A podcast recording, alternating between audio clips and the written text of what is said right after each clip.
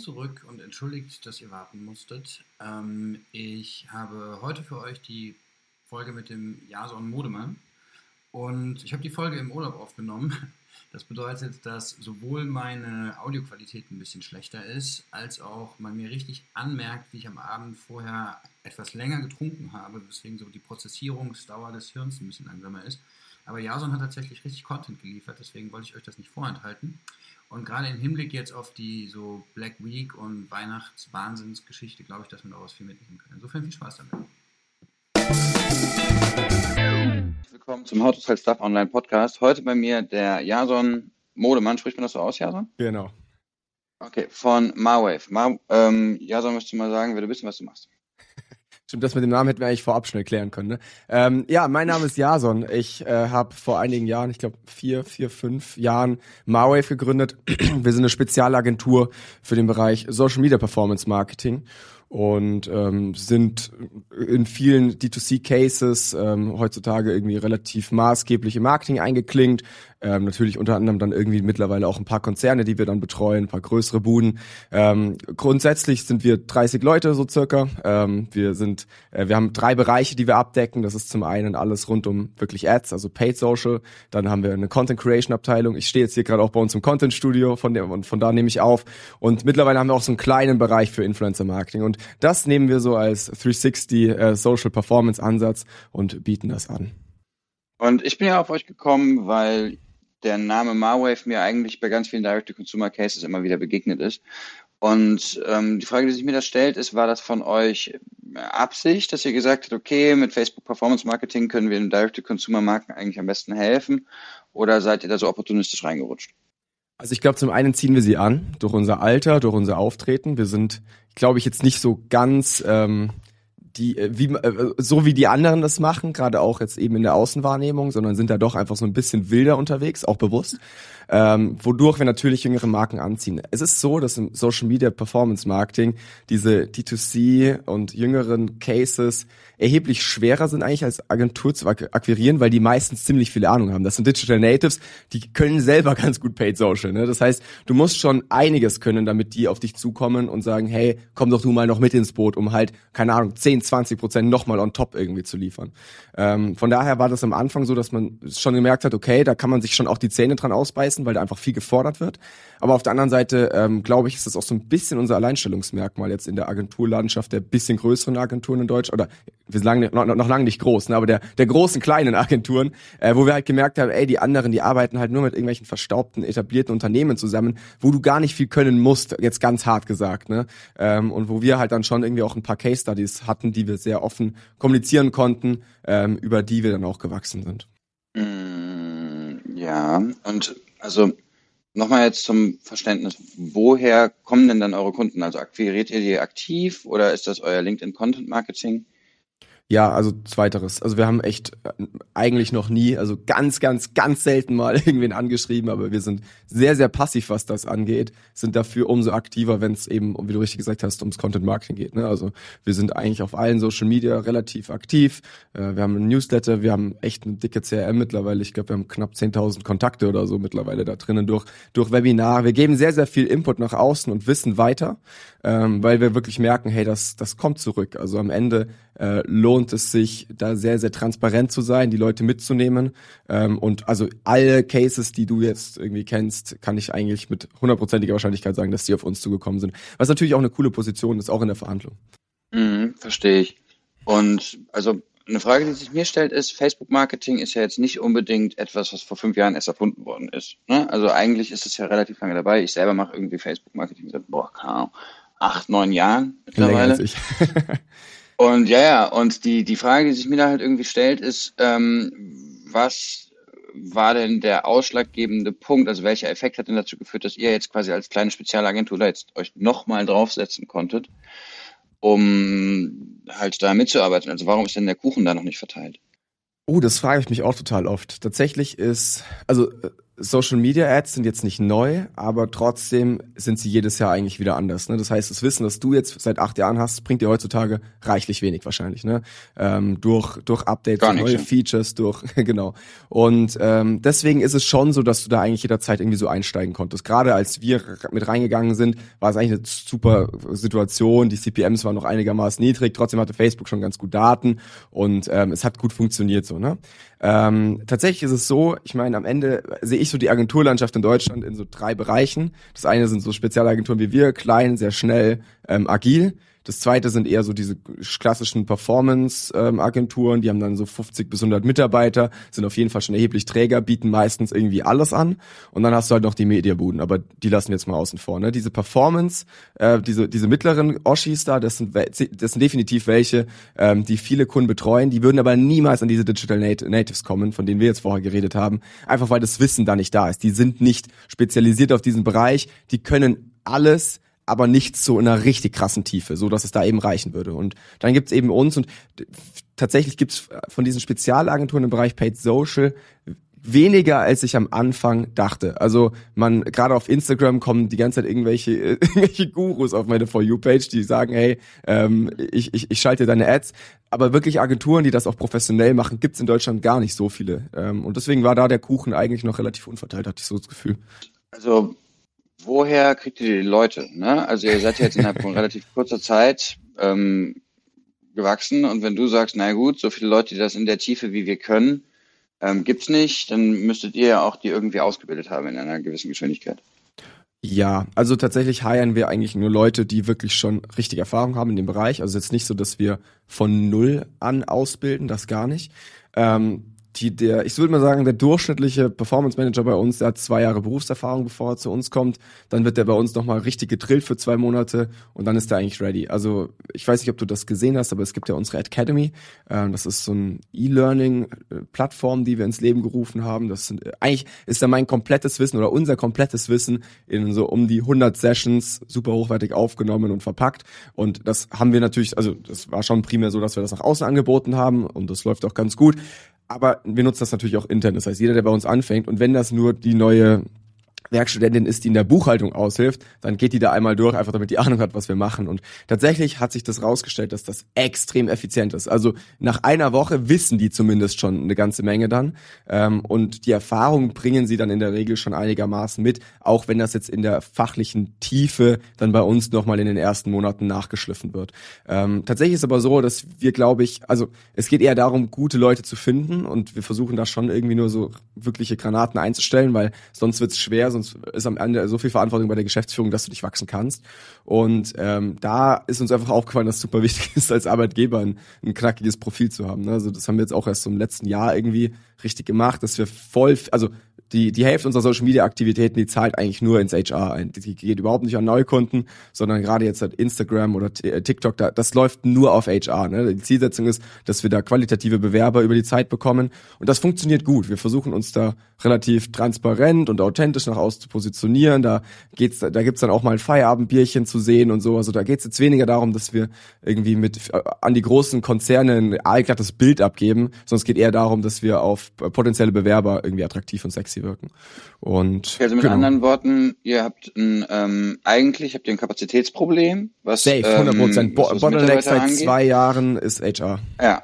Und, ähm, und dieses Kapazitätsproblem löst ihr darüber, dass ihr halt sagt, okay, wir müssen uns als Arbeitgeber möglichst attraktiv nach vorne raus darstellen, weswegen viel unserer Eigenkommunikation gar nicht so sehr dazu führen soll, ähm, neue Kunden zu gewinnen, sondern eher neue Mitarbeiter zu gewinnen. Und dieses Hiring von den Mitarbeitern führt ihr primär durch eure Außendarstellung durch LinkedIn da und dadurch, dass ihr euch auch selber zu Personal Brands, wie man jetzt so schön sagt, ähm, aufgebaut habt in, in diesem Bereich, mit dem Ziel, dass dann Leute, die eben im Performance Marketing halt irgendwie nochmal ein bisschen tiefer gehen wollen, die halt irgendwie bei einer Agentur oder einer kleinen Marke vorher waren und sagen, ja, jetzt eigentlich möchte ich nochmal sehen, was es da noch an Möglichkeiten gibt, halt sich bei euch bewerben und ihr dann halt quasi einfach mehr Wissen fürs Geld habt, als das andere Firmen haben. Ja, und, und wie gesagt, also die größte Challenge war tatsächlich einfach diese Leute finden, weil am Ende ja, bin ich so der Überzeugung, wenn du einen guten Player hast, dann hat er in drei Monaten auch das gelernt, was wir können. Jetzt vielleicht noch nicht in der absoluten Tiefe und die Erfahrung fehlt dann noch, aber das Wissen ist relativ schnell eingetrichtert. So, das heißt, ja. es geht primär darum, einfach gute Leute zu finden und ähm, ja. das ist natürlich in München zum einen okay äh, ganz nice, weil es Leute diese Leute gibt, aber es ist nicht so easy, weil die halt auch andere geile Arbeitgeber zur Verfügung haben. Ne? Das heißt, das ist da schon ein ziemliches Battle und ich würde davon ausgehen, dass die meisten in dem Bereich, die jetzt irgendwie hier ähm, im Performance Marketing unterwegs sind und in München Umgebung wohnen, 100% schon mal irgendwie von uns gehört haben. Weil, also tatsächlich haben wir mehr Adspend auf irgendwie diesen ganzen HR-Ads und auch mehr Budget, als wir jetzt irgendwie für Sales oder irgendwelche Marketing-Events oder sowas haben. Hm, was, was habt ihr denn an, ähm, an Budget under Management insgesamt? für unsere Kunden sind wir, man muss da halt aufpassen. Also ich könnte jetzt eine ganz hohe Zahl sagen, ähm, aber das ist dann sowas wie, keine Ahnung, so ein About You oder sowas. Es gibt halt mehrere Millionen aus, die wir aber nicht komplett managen. Ne? Deswegen versuche ich da jetzt eher ehrlich zu sein und die, die wir wirklich verwalten, die, die wirklich durch unsere Klicks praktisch ausgeben werden, würde ich jetzt mal irgendwas um die 5 Mio sagen, sowas in dem Bereich. Ähm, das schwankt natürlich jetzt gerade in Q4 wird das auf jeden Fall nochmal um 30, 40 Prozent gehebelt oder so, würde ich meinen. Ähm, aber irgendwas in dem Bereich, genau. Was ist denn da euer Abrechnungsmodell? Also seid ihr so, dass ihr normalerweise auf Tagessatz arbeitet oder eher normalerweise prozentual am, am Adspend beteiligt werdet? Weder noch tatsächlich. Und das ist vielleicht auch eine Sache, die uns äh, schnell hat wachsen lassen. Wir versuchen uns sehr erfolgsbasiert einzuklinken. Ähm, das heißt dann in der Regel irgendwie sowas wie eine Umsatzbeteiligung oder eine Provision pro Kauf oder so. Wir sind halt sehr, sehr viel im E-Commerce, also zu 95 Prozent, ähm, was das halt überhaupt möglich macht. Also würden wir jetzt überall mitspielen bei App-Downloads und Lead-Kampagnen und so wäre das alles bisschen schwieriger. Aber dadurch, dass wir fast ausschließlich E-Com-Unternehmen ähm, äh, betreuen, ist das eigentlich ein ganz smoothes Modell, dass sich dann natürlich mit der Zeit, jetzt wirst du natürlich, bei dir rattert's schon, ich sehe schon. Das, natürlich muss man da aufpassen, dass man da jetzt nicht sagt, hey, ich, ich pumpe jetzt super viel Ad-Spend rein, weil das, das natürlich am Ende der größte Hebel für den Umsatz über Social Media, dass wir dann das zum Beispiel früher oder später auch irgendwie noch staffeln oder so, ne? dass wir sagen, ab einem ROAS von 4 x Prozent, ab einem ROAS von 5 y Prozent. Das heißt, wir sind da sehr, in sehr enger Aussprache eigentlich mit unseren Kunden und versuchen das auch eigentlich durchgehend irgendwie immer mal wieder anzupassen oder zu challengen. Ähm, aber äh, bei den meisten Projekten arbeiten wir wirklich irgendwie mit einer Umsatzbeteiligung, sodass tatsächlich unser Geschäftsmodell auch ziemlich saisorbasiert ist. Also gerade jetzt die Rechnungsstellung für November, Dezember ist erheblich höher als die für Juli, August. Mhm, verstehe ich. Und das bedeutet aber im Umkehrschluss ja auch, dass ihr mit ins Risiko geht. Ne? Safe, also voll. Ihr ja. übernimmt ja das Risiko, also das unternehmerische Risiko eures Kunden mit. Und habt ihr da Mittel und Wege gefunden, halt irgendwie halbwegs zu antizipieren, ob ein Kunde das dann auch liefern kann, ob der Kunde die Produkte da hat? Also wie, wie macht ihr denn da ja, das Screening? Zu 100 Prozent. Also gerade im Sales vorne raus ähm, sind wir mittlerweile echt sehr, haben wir einen sehr, sehr scharfen Blick. Ähm, da können wir mit einer sehr hohen Wahrscheinlichkeit einschätzen, ob das ein Flop wird oder ob das funktioniert. Deswegen lehnen wir auch relativ viele Projekte ab, wo wir halt einfach kein Potenzial drin sehen. Ähm, natürlich ist aber so, dass wenn wir jetzt, also teilweise kommen Unternehmen auf uns zu, die haben eigentlich ganz gut Spend so für den Anfang, sagen wir mal 30, 40 K oder sowas im Monat. Ähm, die sind dann meistens gebackt von irgendeinem großen Venture oder einem großen ähm, oder einem Konzern oder so, ne, und wollen da halt irgendwie ein kleines D2C-Startup draus machen machen, ähm, dann ist das natürlich schon auch spannend für uns, auch wenn da noch nichts ist. Ne? Das ist einfach eine, eine weiße Leinwand, so nach dem Motto. Ähm, und da können wir natürlich nicht ins Risiko gehen, weil wir einfach 0,0 wissen, ob das jetzt funktioniert oder nicht. Also in den meisten Fällen. Da ist dann so, dass wir natürlich schon irgendwie auf Tagessatzbasis oder so reingehen und erstmal mit einer Pauschale starten für die ersten, meistens sind so drei Monate, die wir als Testzeitraum ähm, fixieren. Aber wie gesagt, also früher oder später versuchen wir immer irgendwie auf so ein Performance-Modell überzugehen, weil wir es irgendwie fairer finden und cooler. Und das ist sicherlich auch was, was D2C-Startups wieder so ein bisschen angezogen hat, weil sich das natürlich auch rumspricht, ne? dass wir sagen, hey, wir stehen da auch voll hinter und wenn wir mal verkacken, mal ganz auf, auf gut Deutsch, dann kriegen wir halt auch nichts. Ne? Ja, ver verstehe ich. Aber ich würde da gerne noch mal rein, ähm, weil du sagst ja im Prinzip, dass ihr mittlerweile ein Gefühl dafür entwickelt habt, welche Direct-to-Consumer-Firmen halt ein Potenzial haben und fliegen lernen können und welche nicht. Und was würdest du denn sagen, beschreibt denn diejenigen, die fliegen lernen? Ja gut, das ist jetzt natürlich komplex. Also zum einen ist es sicherlich die Branche und das Produkt. Ähm, also wir haben, ich glaube, 250 Ad-Accounts bei uns drinnen. 100 davon betreuen wir aktiv. Die anderen 150 haben irgendwann mal vergessen, uns zu removen oder so. Das heißt, wir haben sehr, sehr aussagekräftige Daten, welche Branchen funktionieren und welche nicht. Das heißt, das ist so der erste Punkt. Es gibt Branchen, die wissen wir einfach gerade, dass die ganz gut performen und andere halt weniger. So, ne, jetzt als Beispiel, alles was rund um Supplement, äh, Supplements irgendwie reinkommt, da bin ich erstmal skeptisch, weil einfach eine unfassbare Marktübersättigung ist, die jetzt nicht so viel Platz für neue Player. Ne? Also, dass, dass du da eine Marktdurchdringung schaffst gegen die großen etablierten Brands ist halt einfach hart. Deswegen ist das zum Beispiel was, wo ich erstmal, wo ich genauer drauf schaue. Ne? Das heißt, das erste ist wirklich die Produktkategorie, die Branche. Das zweite ist sicherlich irgendwie so die Außenwahrnehmung. Also, ähm, ob das eine Brand ist, die auch für uns sexy wirkt. Ich glaube, als Agentur entwickelst du irgendwann so einen Blick dafür, was eine, eine, eine funktionierende Marke ist und was nicht. Ne? Also wirklich diese Marke dahinter. Ähm, und zu guter Letzt sicherlich die Margen. Also das ist natürlich dann meistens irgendwie auch in Abhängigkeit zu, zu ersterem, also der Branche oder dem Produkt. Aber wenn dann irgendwie ein Kunde kommt, der sagt, ja gut, also wir haben hier eine Marge, so circa 50 Prozent oder sowas, dann kannst du halt dir sicher sein, okay, das wird schwer, da jetzt wirklich über Social Media eine Marke aufzubauen. Und das ist dann vielleicht doch eher was für SEA oder Amazon oder sowas. Ne? Das heißt, ich glaube, diese drei Punkte sind so die ersten, die wir auch in jedem Gespräch abklopfen. Ähm, dann eben auch verbunden mit der Zielsetzung, ne? also mit was für einem ROAS oder was für einer Kur müssen wir arbeiten oder können wir arbeiten. Ähm, und das dann alles in Abhängigkeit zueinander ergibt eigentlich ein relativ aussagekräftiges Bild, ob, eine, ob, ob, ob, eine, ob ein Case funktionieren kann. Und wenn ja, wie schnell oder eben nicht. Hm, okay, verstehe ich. Und wenn, weil das, also ganz kurz vielleicht noch, weil das muss man auch dazu sagen, weil da wird manchmal so ein ganz falsches Bild suggeriert. Marken, also du hast zum Beispiel zwei super starke Marken aufgebaut, die glaube ich, so wie ich das jetzt verfolgt habe, sehr schnell, sehr gut funktioniert haben. Es gibt schon auch Cases, da musst du dir erstmal sechs Monate oder länger die Zähne dran ausbeißen und eher investieren. Also manchmal, ich sehe das immer auf LinkedIn und Social Media allgemein, dass es halt irgendwie, ja, und im ersten Monat die und die Zahlen. Die Cases haben wir auch aber die sind nicht, das ist nicht der, der, der das ist nicht der, der Aus, die Ausgangssituation, mit der du reingehen solltest. Ne? Also du, teilweise musst du dich halt auch darauf einstellen, dass du erstmal drei, vier, fünf Monate bis in das Prospecting investieren musst, eine Marke aufbauen musst, bevor da dann irgendwie da, das Ganze sich re, refinanziert. Und ähm, das wollte ich nur kurz noch gesagt haben. Sorry.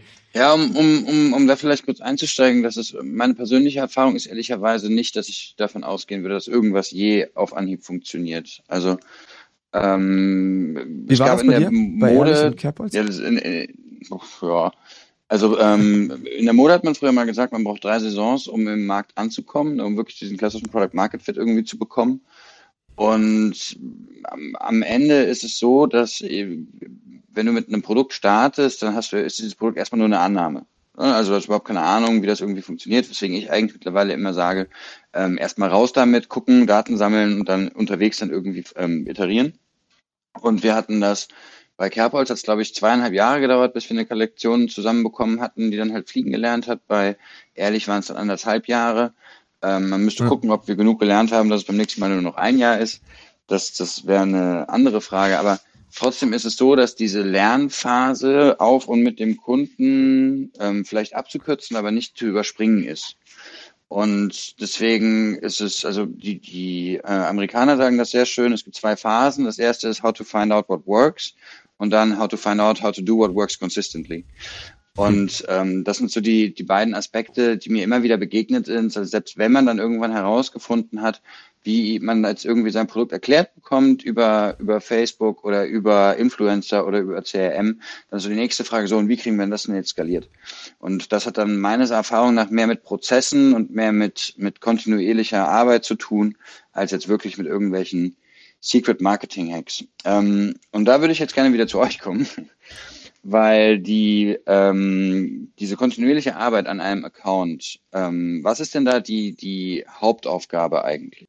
Das hat sich geändert in den letzten zwei Jahren oder so. Ähm, als wir gestartet sind, war es wirklich das Management. Die meisten Kunden haben uns äh, Creatives zugeschickt. Wir haben die relativ planlos, okay, so würde ich nicht sagen, aber wir haben sie relativ, wir haben die Creatives, die geliefert wurden, eingefügt und haben gewartet, bis wir die nächsten Creatives bekommen haben. Das heißt, diese Creative-Arbeit lag sehr stark beim Kunden. Mittlerweile ist es so, dass sich eigentlich der komplette Ad-Account ums Creative dreht. Also dadurch, dass Facebook alles automatisiert hat, was irgendwie geht, bis aufs Creative, ähm, liegt da ein sehr, sehr starker Fokus unserer heutigen Arbeit drauf. Früher war es so, dass es sehr, sehr viel darum ging, eben die Zielgruppen sauber zu, äh, zu, zu clustern, äh, eine saubere Struktur aufzubauen, die aussagekräftig ist, die Budgets sauber zu shiften und so weiter. Ne? Ähm, während heute viele dieser Dinge automatisiert laufen. Wir haben das CBO aufkam, also eben was das Budget angeht, wir haben äh, Automatic Placements, wir haben DPAs und so weiter. Ne? Das heißt, wir haben eigentlich einen Großteil unserer Kampagnenschaltung automatisiert, während das Creative ähm, eine ausschlaggebenden Hebel, Hebel eigentlich darstellt. Ne? Also wenn das Creative heute gut ist, dann funktioniert die Kampagne, wenn nicht, nicht. Das äh, war früher eben noch mit viel mehr anderen Faktoren verbunden. Und das war eben auch der Grund, warum wir vor einem Jahr ungefähr angefangen haben, dann das Content-Team nachträglich aufzubauen, weil wir gemerkt haben, okay, wenn wir das jetzt nicht machen, dann gibt's uns in zwei Jahren nicht mehr. Ähm, und das war super wichtig. Das heißt, der, der, der, um jetzt auf deine Frage ganz konkret zu beantworten, was machen wir? Ähm, der Performance Manager ist strategisch ähm, eingeklinkt, macht eben nach wie vor die Struktur, ähm, verwaltet die Budgets, aber ist eben mit sehr, sehr enger Absprache mit unserem Content-Team, ähm, wo es dann viel darum geht, Kommunikationsstrategien oder wirklich letztendliche Creative Assets zu testen und wirklich zu optimieren. Also das, dann geht es weniger darum, dass wir wie früher planlos einfach immer wieder neue Creatives machen und die einfügen, sondern dass es wirklich darum geht, Hypothesen zu testen. Äh, Beispiel eben jetzt mal ganz plump gesagt, äh, die Kommunikation über die Nachhaltigkeit funktioniert besser als die Kommunikation über das Produkt oder über das Argument. Äh, und dann wird das getestet mit eben zwei, drei Creatives und der Winner geht in die nächste Runde. Und so wird das eigentlich zyklisch durchgehend weiter optimiert, sodass wir da wirklich Drive aufgebaut haben und bei den meisten unserer Kunden eigentlich wöchentlich neue Creatives online gehen. Okay, ich, ich fasse das mal kurz zusammen, weil da war ja ziemlich viel drin gerade. Also als ihr angefangen habt, war der Skill eigentlich die Optimierung im Ad Manager, also quasi diese ja. klassische Online-Marketing-Arbeit, wo es dann darum ging, Targetings zusammenzustellen, Zielgruppen ja, zusammenzuschieben. Genau. Und durch Automatisierung hat sich das ähm, erledigt zum großen Teil, sowohl in der ähm, Facebook-Welt, ich habe das gleiche aber im Prinzip auch in der Google-Welt beobachtet. Und dadurch ist, hat der, ähm, ist der Skill gewandert von dem Einbuchen, also quasi der medialen Aussteuerung, zur Erstellung des Contents. Und der eigentliche Hebel im Online-Marketing, laut deiner Aussage, ist dann am Ende der Content, der eigentlich das Produkt verkaufen soll. Und deswegen ist dann eben auch für euch als Social Media Agentur Content Creation der eigentliche Hebel zum Erfolg geworden nicht nur, sondern wirklich diese Zusammenspielung. Ne? Also ja, also perfekt zusammengefasst, ja. aber man muss wirklich sagen, also die Zusammenspielung aus eben Account, Struktur und eben Strategie und Creative und Umsetzung, so nach dem Motto, ne? Weil am Ende ist es schon so, dass unsere Performance Manager eine extrem wichtige Arbeit machen, indem sie halt dem Content-Team einbriefen, was als nächstes kommt. Und das kannst du nur, wenn du eben auch die Zahlen analysierst und wenn du eben viel diese analytische Arbeit auch machst. Das heißt, ähm, das Zusammenspiel aus diesen beiden Bereichen ist für uns ganz, ganz ausschlaggebend geworden. Ähm, da lassen wir jetzt, wie gesagt, teilweise noch ein bisschen Influencer mit reinkrätschen, was natürlich total spannend ist, dann gerade für die Audiences, auch im Middle Funnel und so weiter.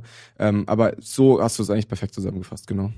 Und damit schafft ihr eigentlich ein neues Jobprofil, nämlich den quasi des ähm, Performance Creative Managers im weiteren Sinne. Ne? Also jemanden, der nur für den Use Case von Paid Performance Marketing eben Kreativmittel erstellt. Und nach einem klassischen Hiring-Profil, wo du halt irgendwie einen, einen Grafiker hast, würde ich ja davon ausgehen, dass der jetzt nicht unbedingt im Detail kennt oder versteht, wie jetzt die Welt in der Insta-Story und bei äh, Facebook funktioniert. Wie sourced ihr denn die und wie verhält sich die Arbeit mit, mit diesem Profil? Uns ist relativ schnell aufgefallen, dass das in einem Widerspruch zueinander steht. Also der analytische Typ ist meistens nicht kreativ und der kreative Typ ist meistens nicht analytisch. Deswegen sind das zwei Sachen, die sich so ein bisschen in die Quere kommen. Und genau deswegen haben wir eben auch nicht dieses Jobprofil, das beides vereint. So wirklich. Also die meisten unserer Performance-Markter haben relativ gute Creative Know-hows auch und die meisten unserem Creative-Team checken auch voll, also die kennen alle Metriken zumindest. Ne?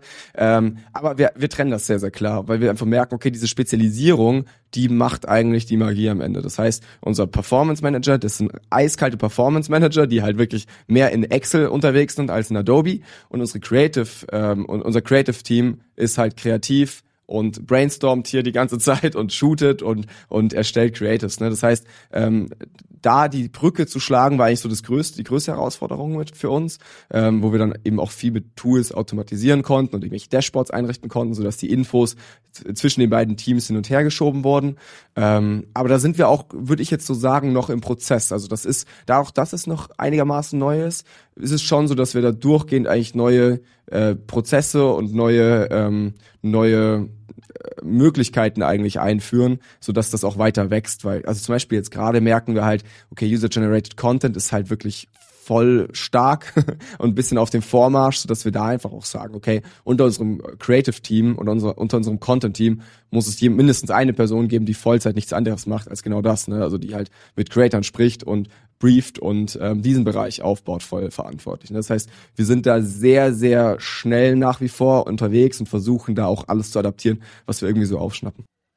Mhm. Und habt ihr, also habt ihr dann quasi Teams für die Accounts, dass du dann quasi einen ähm, analytischen und einen kreativen Menschen pro Account ja. hast? Also wirst du nicht können, weil ihr habt ja nicht mehr, ihr habt ja mehr Accounts, als ihr Menschen habt, aber dann quasi trotzdem feste Teams. Genau, ja, ja, ja, nee, genau. Also wenn jetzt äh, du mit Kerbholz kommen würdest und sagst, hey, ähm, ich habe gerade ähm, irgendwie anderes zu tun, macht ihr doch mal bitte meine, meine, Social, also meine Social Ads, dann würdest du einen Performance Manager von uns zur Seite bekommen, einen Content Creator ähm, und in der Regel noch einen Strategen, also gerade bei den größeren Accounts hängen wir dann als Geschäftsführung immer irgendwie auch mit drinnen und ähm, so erscheinen wir dann auch in den Calls und so äh, ist dann auch unsere Arbeit hier. Das ist ja auch wichtig, ne? also ich meine, am Ende wäre das ja super, die ähm, Massenabfertigung würde, würden wir da keine, keine klaren äh, Ansprechpartner irgendwie einführen, weil es natürlich super wichtig ist, auch in die, in die Tiefe der Marke irgendwie mit einzutauchen, um das Marketing vorne raus zu optimieren. Mhm. Und also mein Blick auf diese neue Welle jetzt an Facebook Paid Performance Marketing ist ja, dass es eigentlich am Ende durch den ähm, Direct-to-Consumer Siegeszug getrieben von Shopify am Ende mit entstanden ist. Ne? Also die Markteintrittsbarrieren, einen Shop hochzuziehen, waren halt noch nie so gering wie jetzt ja, gerade. Und wenn jemand irgendwie eine gute Idee für ein Produkt hat und ähm, ihr als Agentur ja irgendwie noch mit ins Risiko geht, weil ihr auch daran glaubt, dass das eine gute Idee für ein Produkt ist, dann kann ich ja quasi extrem lean ähm, von zu Hause aus meine, keine Ahnung, Yoga-Marke aufziehen und ähm, habe halt eine extrem niedrige Komplexität, was shopseitig los ist, als auch eine niedrige Komplexität, was werbemäßig los ist, weil ich habe sie ja an euch abgegeben. Habt ihr Cases, wo ihr das Gefühl habt, okay, die, die machen das irgendwie extrem lean oder sind die meisten dann doch irgendwie schon größer, wenn sie bei euch aufschlagen?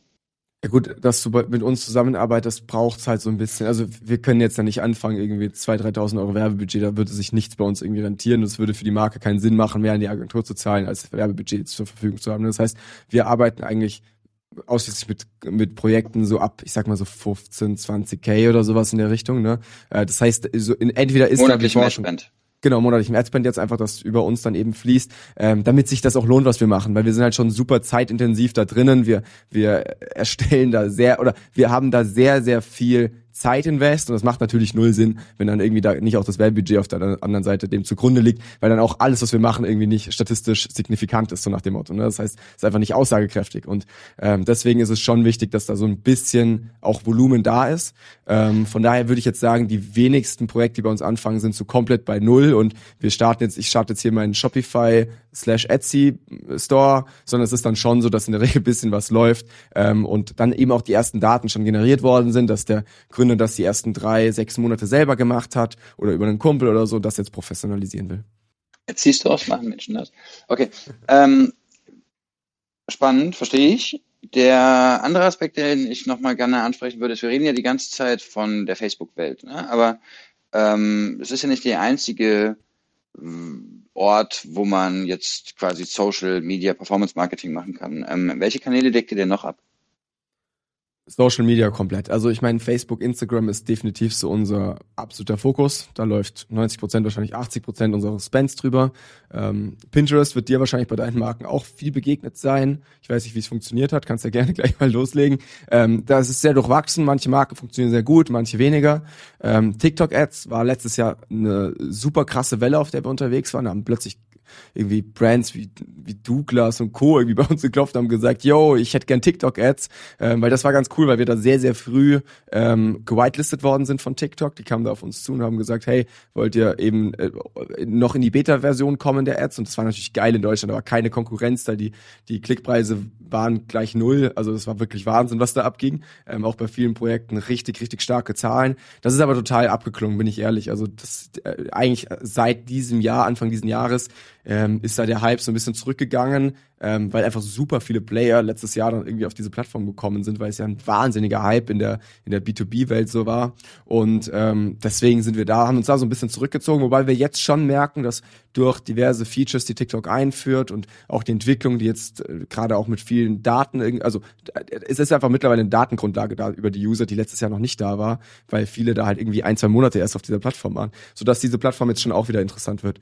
LinkedIn Ads ganz klein bisschen, aber ähm, also der, der, der, die, der Fokus Facebook, Instagram, Pinterest, zweitens, drittens TikTok und dann irgendwie Snapchat, LinkedIn und der restliche Bums. Okay, ich, ähm, dann lass doch mal Gemeinsamkeiten und Unterschiede hier irgendwie ausarbeiten. Ähm, also wie verhalten sich denn TikTok und Pinterest jetzt relativ zu einem Facebook-Marketing? Ähm, es ist experimenteller, würde ich sagen. Da ist jetzt nicht so, dass es die eine, also jeder Facebook, Instagram-Account im Jahr 2021 über den Business Spend läuft, der sieht eigentlich relativ gleich aus von der Struktur, von der Herangehensweise und so. Also was ich so sehe. Und ähm, das ist bei Pinterest und TikTok noch voll anders. Da, da gibt's jetzt nicht das Blueprint, sondern da spielen viele rum. Also da, da ist dann irgendwie die, die Optimierung mal eine ganz andere. Und ähm, für eine Woche kursiert das Gerücht, dass man jetzt bei TikTok auf Educard optimieren muss und dadurch die Zahlen viel besser sind. Oder dass bei Pinterest dann natürlich hast du irgendwie noch die Möglichkeit über die Search zu gehen, dass du da halt ganz neue Hacks oder sowas immer findest. Ne? Am Ende bin ich da immer relativ, mittlerweile relativ nüchtern. Ich guck halt, was funktioniert, gerade da auch wieder sehr branchenabhängig, also so Sachen wie Schmuck ähm, oder auch Fashion, deswegen äh, ja vorher auch der Blick zu dir, ähm, funktionieren auf Pinterest einfach relativ gut, gerade wenn es eine femininere Audience ist ähm, und dann kann man das immer eigentlich in Erwägung ziehen, wenn du jetzt irgendwie ähm, äh, keine Ahnung, sowas wie Technik oder sowas brauchst du jetzt auf Pinterest in der Regel nicht starten, weil es einfach nicht, das wird nicht fruchten so, ne? Äh, klar, wenn du jetzt super viel Budget hast und überlegen musst, dass du das irgendwie noch woanders ausgibst, weil du bei Facebook langsam irgendwie die Frequenz äh, durch die Decke treibst, kann sicherlich Sinn machen, irgendwie noch ein paar andere Kanäle mit zu bedienen, damit du da so ein bisschen präsenter bist. Aber am Ende, wenn es jetzt wirklich ums Performance-Marketing geht, ist die erste Anlaufstelle immer Facebook, Instagram und äh, Pinterest, TikTok und der restliche Spaß äh, wird dann so dazu eingeklinkt, wenn es halt passt. Wie hat okay, Pinterest bei euch funktioniert? Sagst, ähm, sehr gut. Sehr ja. gut. Wir sind mit, mit ähm, ehrlich, glaube ich, sogar immer noch, ich, weiß gar nicht, gar nicht mehr so dran, aber wir waren lange ehrlich ähm, Pinterest Marketing Case für Deutschland. Mhm. Ähm, meine ich Erfahrung auch gesehen, ihr habt sehr viel Spend drauf gehabt. Also ich habe nur immer wieder eure Ads gesehen und äh, das ja, ja. bedeutet was, weil ich bin nicht so oft auf Pinterest. Ja, also äh, meine Erfahrung hier war, dass der, ähm, der Algorithmus, also wie du eben schon gesagt hast, es wird mehr getestet, weil der Algorithmus einfach nicht so gut funktioniert wie der von Facebook, weil er auch weniger, ähm, weil die Datengrundlage eine kleinere ist. Ähm, was aber undramatisch ist, weil die CPMs halt auch so viel geringer sind, dass das in meiner Wahrnehmung das überkompensiert. Ne? Also du hast ähm, weniger klar relevante Audiences, dafür sind sie in der Summe günstiger und du kannst ein bisschen schlechter attribuieren, dafür holst du aber mehr Traffic rein. Und wenn du das gut machst, dann kriegst du aus der in der Summe das irgendwie mehr raus. Plus Du hast natürlich ja auch irgendwie inkrementelle Zusätze oder Zuwächse, dadurch, dass du halt auch einfach Menschen hast, die mehr Zeit auf Pinterest verbringen als auf Instagram. Ne? Also das gibt, äh, kann man sich nicht vorstellen, ähm, aber gibt's dann eben doch. Und bei TikTok wird das Ganze ja nach vorne raus genauso sein. Ne? Also wenn ich jetzt, äh, keine Ahnung, Keksteig verkaufen würde, ähm, dann würde ich da auch eher gucken, dass ich das irgendwie bei TikTok mache, als jetzt bei Instagram. Ich sehe es genauso. Also beides eher Cases fürs Prospecting. Sicherlich alles so ein bisschen verwaschener.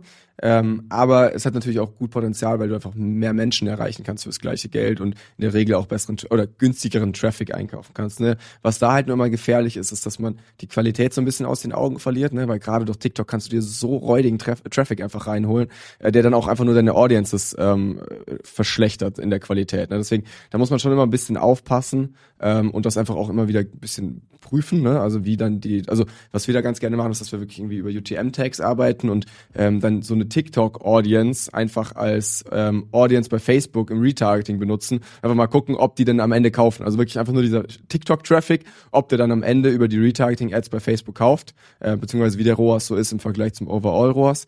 Ähm, und das ist dann ganz spannend, weil man so ein bisschen ein Gefühl dafür bekommt, was für eine Qualität der Traffic denn jetzt hat, den man da sich gerade reinzieht für, für Laune. Ja, verstehe ich.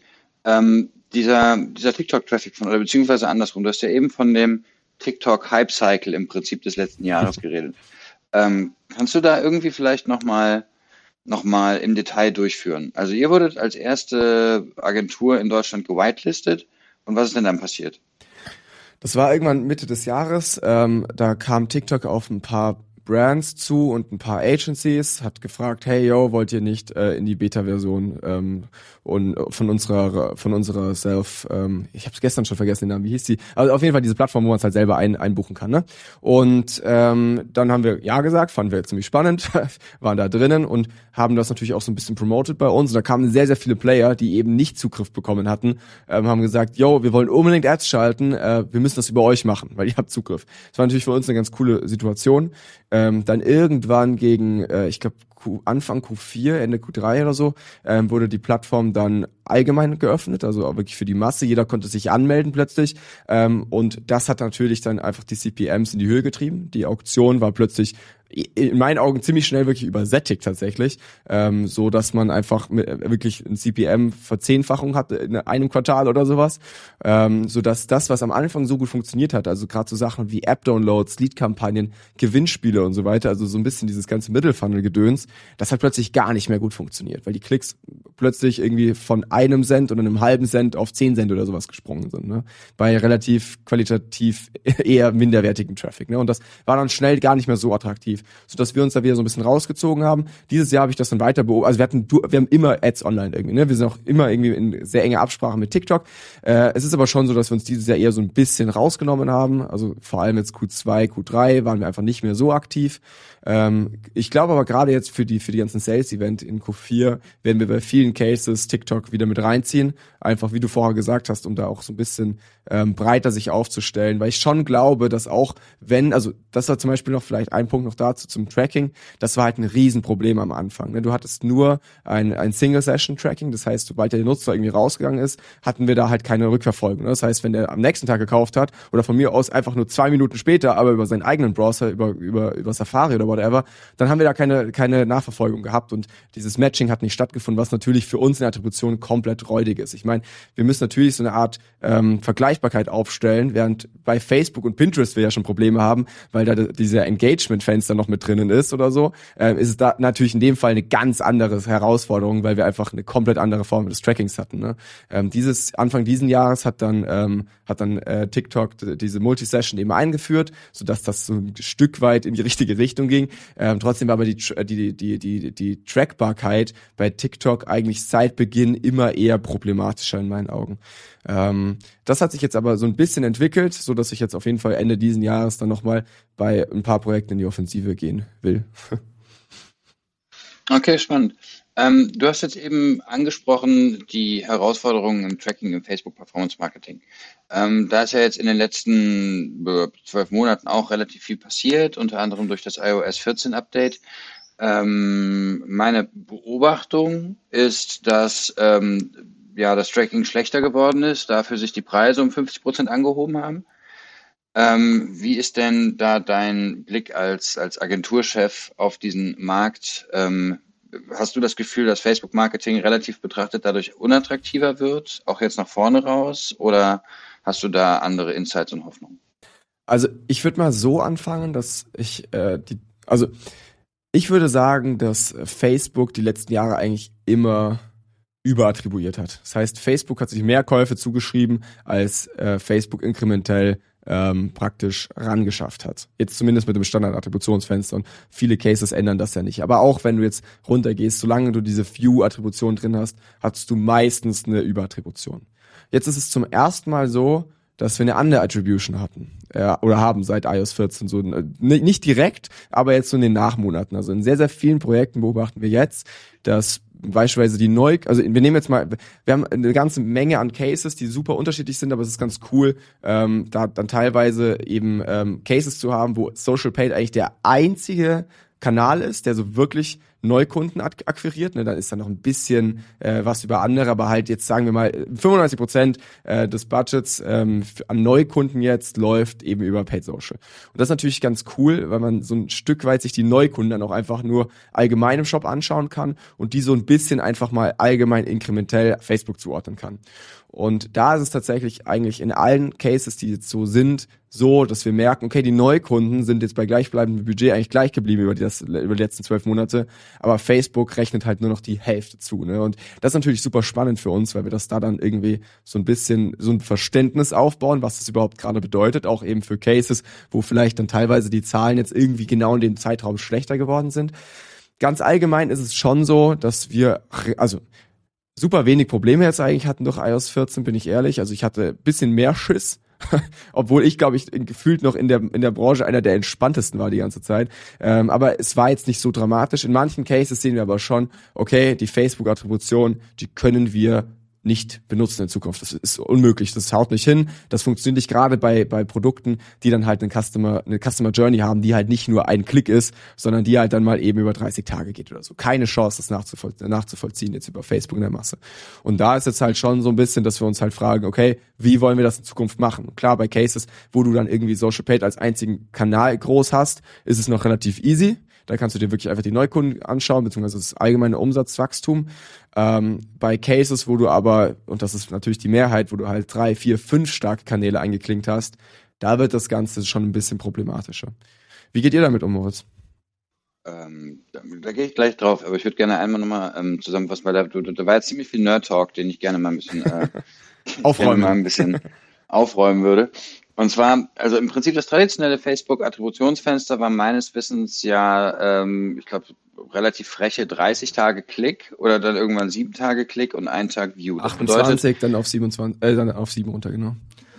Okay, ähm, bedeutet das, nachdem jemand eine Ad geklickt hat, sieben Tage lang Facebook die Hand gehoben hat und sagte, das ist mein Sale, und einen Tag, nachdem jemand die Ad gesehen hat und nicht angeklickt hat was im Normalfall dazu geführt hat, dass wenn du verschiedene Werbekanäle nebeneinander gelegt hast, Facebook, Google, äh, äh Affiliate, Display, ähm, Bums, Affiliate, ja. Display, genau. Ähm, so über die verschiedenen Accounts, die ich in meinem Leben gesehen habe, jeder Sale in etwa eineinhalb bis zweimal attribuiert wurde. ja, genau. ne? Also verschiedene Leute haben gesagt, ja, ich war's. Ähm, und das in der Vergangenheit sowieso so getan worden wäre, als gäbe es da eine Wahrheit, hat mich immer ein wenig irritiert, weil am Ende ist dieses Attributionsmodell, ob es jetzt ähm, Last Click oder Badewanne oder was auch immer ist, ja immer irgendwie eine unterschiedliche Art von falsch gewesen. Ne? Also es ist eine, eine Annahme, ähm, alle Touchpoints, die dazwischen waren, kriege ich eh nicht wirklich übersichtlich dargestellt und deswegen äh, habe ich da jetzt mir irgendwas gesucht. Ähm, plus, ähm, für den Direct-to-Consumer-Use-Case ist es ja eigentlich so, dass die richtig langen Customer Journeys ja meistens gar nicht existieren. Ne? Also wenn ich jetzt nicht zufälligerweise Boxspringbetten oder Solarzellen verkaufe an den Endkunden online, dann will ich ja eigentlich, dass er spätestens, wenn er das zweite Mal bei mir auf der Webseite ist, dann auch langsam zum Kaufabschluss kommt. Weswegen ich halt irgendwann angefangen habe zu sagen, ehrlicherweise, dieser ganze Attributionskram, in der Wahrheit interessiert mich eigentlich überhaupt nicht. Mich interessiert, was äh, jeder einzelne Kanal meint, was er getan hat und dass ich am Ende die Summe im Griff habe. Also, dass ich mir einmal eine Kosten-Umsatz-Relation auf Gesamt-Adspend angucke und jeder eigene Kanal wird gegen die Performance des Kanals gebenchmarkt. Also ich gehe weg von der, von dem Blick auf die eine Wahrheit des Online-Marketings zu einer Wahrheit auf Kosten-Umsatz-Relationsbasis und die Anzeigenmanager werden halt gegeneinander gebenchmarkt. Und das hat in meiner Erfahrung Komplexität reduziert und ja, tut auch nicht wirklich, also so laut Facebook ist Facebook immer das Wichtigste, laut Google ist Google immer das Wichtigste. Und da halt einfach zu verstehen, dass irgendwie alle auf eine unterschiedliche Weise Recht und oder Unrecht haben, ähm, hat mir in der Vergangenheit geholfen, ehrlicherweise. Aber das war gar nicht so genau, worauf ich hinaus wollte, sondern es gibt ja auch so aus meiner Erfahrung heraus die Probleme, die dann einfach kostenseitig entstanden sind in der Facebook-Welt. Ne? Also ähm, meiner, nach meiner Beobachtung haben irgendwann zwischen Mai und Juli diesen Jahres irgendwie fast alle Werbeplattformen, auch jetzt Amazon oder Google, plus minus 30 Prozent ihre Preise angehoben, ohne dafür eine nach meinem Verständnis erlebbare Gegenleistung zu erbringen. Oder habe ich da was verpasst? Ja gut, am Ende ist das natürlich die Auktion. Ne? Gerade jetzt auf Facebook ist es natürlich easy. Je mehr Geld in den Topf geschmissen wird, desto mehr kostet halt die Platzierung. Und ähm, das bedeutet im Umkehrschluss in der Regel einfach nur, dass mehr Advertiser mehr spenden. Ne? Das ist äh, gerade dieses Jahr tatsächlich sogar eher so bis, also jetzt die letzten zwei, drei Monate haben wir eher nur so eine kleine Gegenbewegung gesehen. Gerade nach iOS 14 haben anscheinend schon ein paar Player Budget rausgenommen, so dass sich die CPMs jetzt bei uns die letzten Monate zumindest jetzt nicht irgendwie wieder ver, äh, ver, oder erhöht haben, äh, was ganz angenehm war über den Sommer hinweg. Natürlich auch als Sommerloch so ein bisschen bestimmt verschuldet. Ähm, aber natürlich, das ist aber eine Entwicklung, die wir eigentlich seit Anbeginn von von von äh, Facebook Ads sehen, ne? dass halt die Preise einfach steigen, ähm, weil mittlerweile jetzt langsam dann auch der letzte Konzern gerallt hat, dass es doch irgendwie ganz spannend sein könnte. Und das sind natürlich dann ganz andere Budgets auch nochmal, die mit in die Auktion geschmissen werden, so äh, so dass die Preise einfach durchgehend eigentlich seitdem ich jetzt zumindest in dem Game bin, sich relativ konstant erhöht haben, an Black Friday immer den absoluten Peak erreicht haben, dann wieder so leicht gefallen sind und übers nächste Jahr gestiegen sind auf ein komplett neues Hoch an Black Friday. Ne? Aber ähm, das ist die natürliche Entwicklung und die ist jetzt, finde ich, auch nicht so dramatisch, weil zumindest in den letzten Jahren ist Facebook ähm, auch selber effektiver geworden. Das heißt, zwar hat die Reichweite mehr gekostet, aber die dadurch, dass Daten mehr zur Verfügung standen, ähm, ist die Conversion-Optimierung einfach besser geworden. Also das merkt man schon. Ich meine, mittlerweile können wir eine Broad-Kampagne äh, rausdonnern und die wird sich sehr, sehr schnell selber optimieren und die richtigen Leute finden, sodass eben und durch die Entwicklung in diesem Bereich, finde ich, relativieren sich eben auch die Kosten auf der anderen Seite. Ähm, von daher ja, würde ich nicht sagen, ich. dass Facebook nichts gemacht hat dafür, aber ich verstehe völlig die, die, die, die, die Bedenken, auch die viele da haben, weil ich mich natürlich auch frage, wo, sieht, wo soll das in zwei, drei Jahren sein? Wird das irgendwann so ein Stück weit stagnieren, wie man es jetzt bei Google dann schon ein bisschen mehr sieht, ne, weil es einfach ein älterer Kanal ist? Ähm, oder wird das jetzt einfach immer weiter so, so steigen, weil dann ist der Kanal in drei Jahren nicht mehr brauchbar? Wir reden ja die ganze Zeit von dem iOS 14 Update relativ zur Attribution, aber die, das iOS 14 Update hat ja erstmal Tracking erschwert. Und Tracking erschweren bedeutet nach meinem Verständnis ja auch, dass der Facebook-Algorithmus weniger Datengrundlage bekommt, um halt überhaupt noch Online-Marketing machen zu können. Insofern wäre ja nach meinem Verständnis es dann auch so, dass der Algorithmus wirklich faktisch schlechter oder schwächer in der Arbeit geworden ist. Aber so wie du redest, scheint das nicht deine Beobachtung zu sein. Ähm, doch, dann muss ich es vielleicht relativieren. Das, das, das definitiv. Also ähm, wenn man jetzt, wenn man jetzt bisschen rauszoomt eben, also jetzt nehmen wir mal das Bild der letzten zwei Jahre, dann ist die die automatische Optimierung von Facebook extrem viel besser geworden. Also extrem. Wie gesagt, als wir angefangen haben, da hat sich vieles noch um Targeting oder so gedreht. Das ist heutzutage, also in 80 Prozent der Fällen ballern wir Broad raus. Ne? Also Broad jetzt für alle nicht ähm, Facebook-Marketer heißt halt einfach eigentlich ohne irgendwie äh, Interesse oder irgendwie großartigen Einschränkungen, sondern einfach nur alle Leute und Facebook soll gefälligst die richtigen raussuchen, so nach dem Motto. Ne? Ähm, Jetzt natürlich die letzten Monate gab es da irgendwie so einen Rückschlag durch iOS 14, ähm, wobei ich schon das Gefühl habe, dass Facebook mittlerweile einfach so viele Daten hat, dass die das jetzt auch nicht juckt. Und ich meine, die meisten Nutzer, die jetzt eben auf Instagram unterwegs waren, waren ja auch schon vor zwei Jahren auf Instagram unterwegs. Das heißt, das Nutzerverhalten ist halt mittlerweile auch schon so klar für Facebook und Instagram, dass es jetzt zumindest in den letzten Monaten sich noch nicht ausgewirkt hat, wenn mal ein paar Monate keine Daten eingeflossen sind, weil einfach das, der, der Nutzer schon so transparent war, dass es jetzt wurscht war, wenn man mal kurz den Vorhang zugezogen hat. Hatte ich so das Gefühl, ähm, ist natürlich eher die Frage, wie sich das langfristig auswirkt. Ne? Also was passiert, wenn jetzt Facebook mal ein Jahr lang weniger Daten über dich hat? Ähm, geht das, gibt's da dann wieder irgendwie eine, eine, eine Rückwärtsbewegung? Ja, verstehe ich. Und was ist denn dein Blick auf diesen gesamten deutschen und europäischen Direct-to-Consumer-Markt? Weil du hast ja eben gesagt, dass mittlerweile auch viele Konzerne eingestiegen sind ins Facebook-Marketing. Nach meinem Verständnis, in, in, meiner Blase, wie viel Ads ich jetzt wirklich von einem Konzern sehe ähm, auf, auf Facebook und Instagram, ist extrem überschaubar. Also relativ zu dem, was ich von, äh, von Direct-to-Consumer-Firmen aus Europa an Ads ausgespielt bekommen habe, würde ich sagen, sind jetzt so die klassischen Autokonzerne und Bierbrauer sehr wenig in meinen Feeds zu finden. Das kann auch persönliche Filterblase sein, aber ich würde jetzt einfach mal behaupten, dass der eigentliche Adspend getrieben worden ist bei Facebook von Marken, die in der Lage sind, irgendeine Art von direktem Abverkauf zu generieren.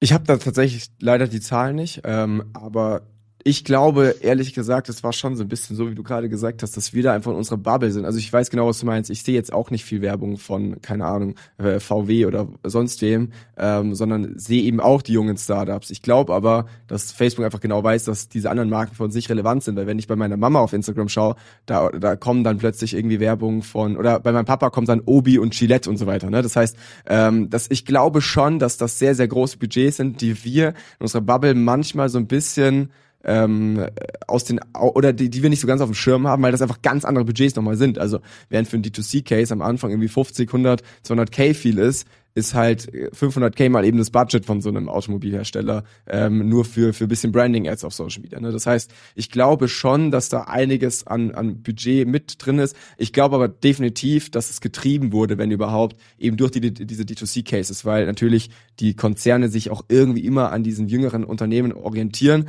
gucken, was die so machen und dann versuchen nachzuziehen ein paar Jahre später. Ne? Das heißt, ähm, getrieben sicherlich. Ich glaube aber, dass in der letztendlichen Auktion schon sehr viele, sehr starre Budgets sind, die wir teilweise vielleicht nicht ganz auf dem Schirm haben. Okay, also mit, mit anderen Worten, ähm, der Volkswagen-Konzern sagt halt einfach, ach komm, jedes Jahr fünf Prozent vom Gesamtbudget auf Facebook, völlig egal. Und dann wird das für Branding da reingeschoben und das ist dann und einfach. 5% sind dann halt trotzdem so schon ein bisschen groß, ne? Genau. Ja, Könnte ich mir zumindest vorstellen. Ja, das ergibt zumindest jetzt nach meinem Verständnis, gibt das jetzt, klingt das jetzt erstmal richtig. Ähm, und aber wie siehst du denn den, den europäischen Direct-to-Consumer-Markt insgesamt? Also glaubst du, dass es da jetzt noch viel an Bewegung geben wird? Und wenn ja, was sind denn so die Bereiche, an die du am, wo du am meisten erwartest? Ja gut, ich glaube, also das kann auch wieder an meiner oder deiner Bubble liegen, aber ich glaube, gerade in diesem nachhaltigen Bereich geht ja unfassbar viel. Ne? Ähm, viele D2C-Marken sind einfach viel schneller und agiler und können sich da so ein bisschen mehr auch an den Geist der Zeit ähm, orientieren. Äh, so ein Everdrop oder so ist ja wirklich eine krasse Erfolgsgeschichte, mit dem bist du, glaube ich, auch relativ dicke. Ähm, und am Ende glaube ich schon, dass es viel auch in diesem Bereich unterwegs sein wird. Ne? Weil ich meine, am Ende musst du dich ja auch fragen, was können so D2C-Cases besser? Und es ist ja am, am Ende gar nicht so super viel, weil in der Regel sind die nicht besser im Produkt, in der Supply Chain, im Netzwerk und Co sind aber besser im Marketing und ähm, in der Schnelligkeit, würde ich jetzt vor allem sagen, oder? Und äh, ich glaube, das sind halt Dinge, die du dann gerade bei solchen Cases wieder siehst. Ich glaube auf jeden Fall, dass da noch viel Bewegung ist. Also ich, man, man sieht es ja auch, gerade sind ja wirklich ein paar super spannende Marken so in der, in, in der deutschen Region unterwegs. Irgendwie ein, ein Waterdrop, ein Snox und Co., die ja wirklich auch äh, stark noch wachsen. Ähm, und da bin ich sehr gespannt, was da so die nächsten, ähm, die nächsten Player sind, die aus dem Boden wachsen. Ja, also das würde ich, ähm, ich würde das ein Stück weit challengen, dass da im Produkt eigentlich nicht viel Innovation ist. Also ja, du hast recht, es ist nicht alles von Grund auf anders. Aber was ja passiert, ist ja im Prinzip die, die Grundannahme von Direct to Consumer ist ja, dass du ähm, eine Marge, die vom Handel nicht verteidigt werden kann, weil sie eingestrichen worden ist, ohne dass sie wirklich besessen wird, ne, weil irgendwie die Leistung nicht erbracht worden ist, ähm, nimmst, um daraus ein in irgendeiner Weise besseres Produkt zu machen. Ne? Also sei es irgendwie ein faktisch besseres Produkt mit einem besseren Service oder ein Produkt, das in irgendeiner Weise jetzt nachhaltiger ist. Ne? Also diese ganze Ja gut, aber viele geben das natürlich auch einfach ins Marketing aus, ne? muss man auch sagen. Also viele nehmen genau diese Marge und bauen mehr Marke auf. Ne? Ja, so, sowohl als auch. Also wenn du jetzt dann aus einer aus einer Kostenrelation raussiehst, dann hast kannst du dir halt einfach höhere Warenkosten leisten. Die brauchst du auch. Aber natürlich, du wirst am Ende dann wahrscheinlich trotzdem nochmal 30 Prozent deines Umsatzes für Ads ausgeben, was aber relativ zu mindestens 50 Prozent, die mal Handelsmarge waren, immer noch gut ist. Ne, also das heißt, du kannst dann im Prinzip den Unterschied zwischen Handelsmarge und Ad-Budget nehmen, um dein Produkt zu verbessern. Und das ist das, was ähm, wir gemacht haben in der Vergangenheit und das ist auch das, was ich erlebe, was viele erfolgreiche Cases machen, weil ich glaube nicht daran, dass es jetzt einfach nur durch eine Vertriebsinnovation mit einem Produkt, das in gar keiner Weise anders oder besser ist, wirklich nachhaltig Erfolg generiert werden kann. Also glaube ich nicht dran. Also insofern ähm, sehe ich das ein, ein Stück weit nee, gebe ich dir anders recht. Und, ja, und ich glaube auch, dass diejenigen, die halt einfach ein Produkt rein über Lifestyle aufblasen wollen, dann im Zweifel auch eher den Influencer-Weg gehen, als dass sie jetzt wirklich den ähm, Paid Social-Weg gehen, weil der ist dann ja in der Summe dann doch irgendwie etwas langsamer. Ähm, aber das dazu. Ähm, du, du hattest im Vorgespräch mal schon mal erzählt, dass ihr jetzt quasi dabei seid, euch zu überlegen, wie kriegen wir denn eigentlich unsere Social-Media-Kompetenz so ein bisschen mehr vertikal integriert. Also, dass ihr jetzt euch nicht nur überlegen wollt, wie machen wir für andere Marken Marketing, sondern wie können wir aus dem, wo wir gesehen haben, was gut funktioniert, denn vielleicht auch mal einige eigene Marken aufziehen. Ähm, ich hatte ja schon den Adis Peserovic hier im, ähm, im Podcast, der ja mit äh, AdHouse dann im Prinzip so eine Art kleinen Inkubator jetzt aufgebaut hat. Seid ihr da jetzt auch dabei, sowas zu planen? Und wenn ja, wie würde sowas für euch aussehen? Ja, es war eher so ein bisschen getriggert durch eben ähm, die, die Geschichte dann von Ehrlich, Ehrlich Textil, als du es erzählt hast. Ähm, wir haben ja schon Increase Venture drüber als weiteres Vehikel, äh, wo wir in viele D2C-Startups äh, im nachhaltigen Bereich investieren. So, das war jetzt so der erste Schritt für uns, wo wir gesagt haben, hey, ähm, wie können wir da irgendwie so unseren Value noch erhöhen? Ähm, und das macht nicht nur total viel Spaß, sondern funktioniert auch super. Auf der anderen Seite ist aber natürlich schon so, dass wir auch merken, hey, manche Manager bei uns hätten schon das Potenzial dazu, ähm, sich dann nochmal mehr verantwortlich für, für wirklich ein, ein, eigenes Business, für einen eigenen Business Case ähm, eigentlich äh, verantwortlich zu sein. Und da sehen wir halt gerade so ein bisschen das Problem, weil irgendwie haben wir keine Manager und könnten halt dadurch, also wir stagnieren im Wachstum eh schon, oder wir stagnieren 0,0, aber wir könnten schneller wachsen, hätten wir mehr Manager. So und da ist es natürlich hart zu sagen, okay, wir nehmen jetzt mal zwei Manager raus ähm, und die sollen äh, eine, eigene Marke bauen. Das heißt, äh, ich glaube, bei uns steht und fällt erstmal alles mit irgendwie der richtigen Person, die irgendwie dazukommt und sagt, hey, ich hätte da voll Bock drauf und ich bin dafür auch frei jetzt gerade. Ne? Ich habe keinen Workload. Ähm, und auf der anderen Seite ist aber natürlich schon so, dass wir auch merken, okay, krass, wir stellen uns als E-Commerce-Experten da, aber de facto sind wir halt ähm, E-Commerce-Experten im Bereich Marketing. So würde ich uns jetzt eigentlich sehen mittlerweile. Und an dem E-Commerce-Case hängt aber so viel mehr. Das ist uns auch immer wieder aufgefallen, ne? dass man halt da irgendwie an der Supply, äh, Supply Chain, äh, im Fulfillment, im Support und so weiter, das sind natürlich ganz neue Bereiche, wo wir jetzt natürlich irgendwie immer Überschneidungen haben mit unseren Kunden und wir merken, wir hören dann, ja gut, das Produkt ist nicht aufs in Stock und ja, der Customer Feedback Score sinkt, äh, wir müssen im Support mal irgendwie nachziehen und so weiter aber wir haben halt keine wirkliche Erfahrung darin. Ne? Und da merken wir schon, dass es definitiv herausfordernder ist, als jetzt für euch aus Kerbholz herauszugründen, wo diese Kompetenz sicherlich dann irgendwie da war, ähm, als für uns, die halt eigentlich nur Marketing können, so nach dem Motto jetzt mal ganz hart. Ne? Dafür halt wahrscheinlich auch in einer anderen Tiefe, aber halt jetzt nicht so breit. Und ähm, da ist natürlich für uns schon so die Frage, hey, äh, macht es Sinn? Weil am Ende wäre das Profil, das wir bräuchten als Manager, da auch ein anderes. Das ist halt kein Performance-Markter, sondern es ist ein ziemlicher Allrounder am Ende. Ne? Und genau, es ist eher so ein Gedankenspiel noch, aber durchaus denkbar. Mhm, verstehe ich. Ich meine, auf der anderen Seite, also ihr wächst ja auch sehr dynamisch, ne? Also unbedingt die Notwendigkeit hättet ihr jetzt auch in der, in der aktuellen Situation nicht. Nee, ganz ähm, und gar nicht. Aber es ist natürlich spannend, wie du gesagt hast, diese Daten, die wir haben, irgendwie zu verwenden, ähm, um dann nochmal einfach einen ganz anderen Hebel irgendwie auf, auf ein eigenes äh, Geschäft zu haben. Ne? Ja, verstehe ich. Ähm, was ist denn für euch so die Vision für Marwave nach vorne raus? Also was wollt ihr denn daraus machen? Wollt ihr spitz Facebook, Paid Social bleiben oder wollt ihr das aufdehnen? Also erstmal bleiben wir auf jeden Fall in unserer, in unserer Stellung als Spezialagentur und das macht unfassbar viel Spaß. Man steht für was, man, äh, die, wir tun uns so einfach in Pitches gegen halt irgendwie so 360-Agenturen, weil wir halt einfach was wir da erzählen, richtig gut können. Das ist schon ganz angenehm. Ähm, das heißt, ich jetzt erstmal ist noch so ein bisschen Tunnelblick angesagt für Q4. Danach machen wir uns da noch mal ein bisschen mehr Gedanken.